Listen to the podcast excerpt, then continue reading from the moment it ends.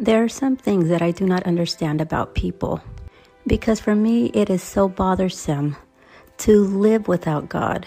It is a life of bitterness, emptiness, dead, and to live with Him, it changes your life for good, the way God intended it to be. And I just don't understand why people don't see it this way. But today, this is what we are going to meditate over. I invite you to sit in a peaceful place, and we shall begin by preparing our bodies and our minds and our hearts for God. Let's begin by inviting the Lord in. Let's profoundly begin to breathe in and close your eyes if it helps. If you have any audio device, go ahead and plug them in, for this does help. Breathing profoundly, we invite the Spirit of God. Divine Spirit, come and fill me because you know that it is you that I lack. You know that I need you, Holy Spirit, and I want you to guide me, not just in this meditation or teaching, but throughout my entire life through my actions and my thoughts and my well being. In everything, my Lord, be my guide. And that I be obedient to you, Lord, because only this way will I find the meaning of life, the happiness and the joy to live. I want to do it with you, Lord. Blessed are you, and I will stay with you to learn and to reflect and to also pray this day. Very well, brothers and sisters. Today we are going to touch on a topic called Without God, we are prodigal sons, and God without us is a father without a family.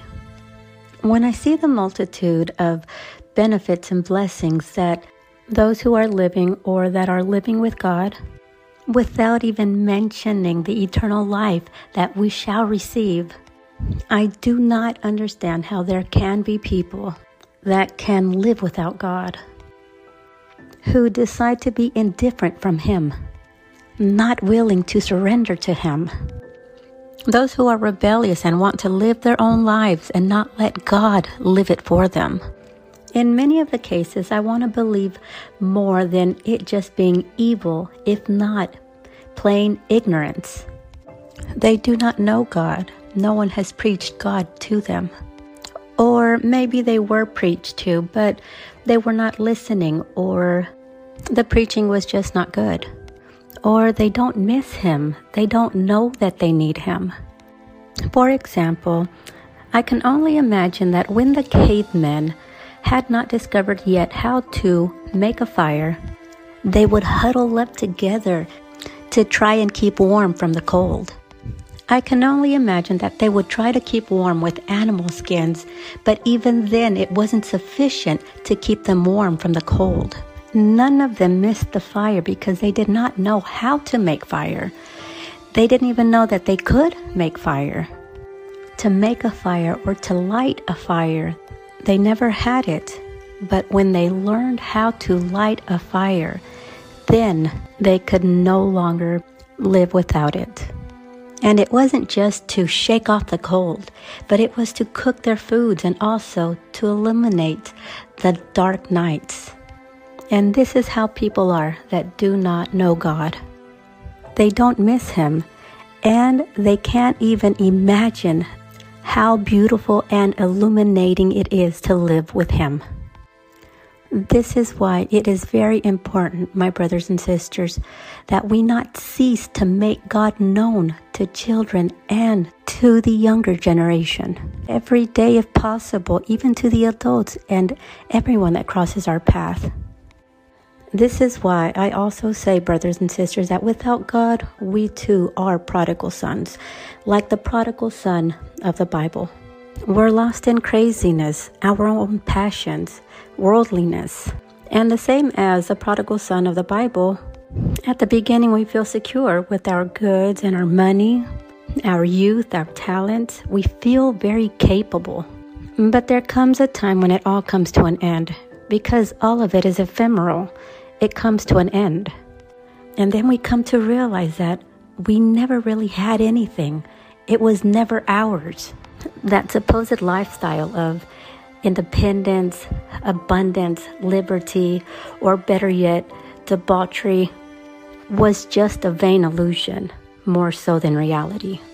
But another thing of equal importance that a lot of people do not know is that the love of God that He has for us, He needs us too. A lot of people don't know this, but He too needs us. God is infinite, He lacks nothing. But God without us is like a father without his children. It's like a father or a mother without a family. And the same as the father of the prodigal son. If one of his children ignores him or leaves him, it causes him much pain and sorrow. And even though he is an infinite and all powerful, omnipotent God, his immense love for us makes him vulnerable. The saints quickly found this out whenever they began to share their love and their life with our Celestial Father. God makes it very clear that He wants us to accept Him. That way we can become His children. Let's look at 1 John chapter 3 verse 1, which says, "See how great a love the Father has bestowed on us, that we would be called children of God." and such we are. For this reason, the world does not know us, because it did not know him. This is the word of God. The world does not know us because they did not know him. And I say because they have not accepted God, then they cannot be a part of God's family.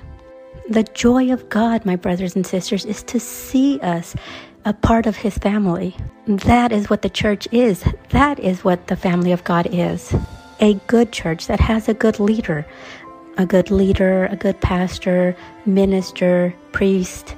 Because not every church is a good church or a family of God. It has to be well led.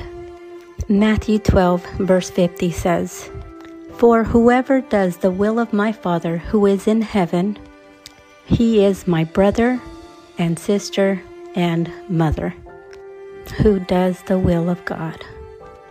And, brothers and sisters, they only get to become the children of God, those who believe in Jesus and receive Him into their lives. And how it says, those who try to do the will of God. Only these people, Jesus says in John 1, verse 12 and 13, it reads, But as many as received Him, to them he gave the right to become children of God, even to those who believe in his name, who were born not of blood, nor of the will of the flesh, nor of the will of man, but of God. And my brothers and sisters, without God in our lives, we are definitely like orphans or prodigal sons. John 15, verse 5 says, I am the vine, you are the branches. He who abides in me, and I in him, he bears much fruit. For apart from me, you can do nothing. This is the word of God. Apart from me, you can do nothing. I'm reminded of this phrase very often, my brothers and sisters. I cannot even think one second of my life that I can even think about separating myself from God. Let's begin to meditate. How much of a family am I to God? Am I truly a child of God? Is He happy with me, even though I know I am not perfect? And He knows I'm not perfect either. He doesn't want us to be perfect. Just as long as we love Him, we seek Him, and we follow Him. Am I His child, or are we like the father whose children who have abandoned him? Or am I like the prodigal son in this life? Take this time and meditate with the Lord. Think about how this applies to your life.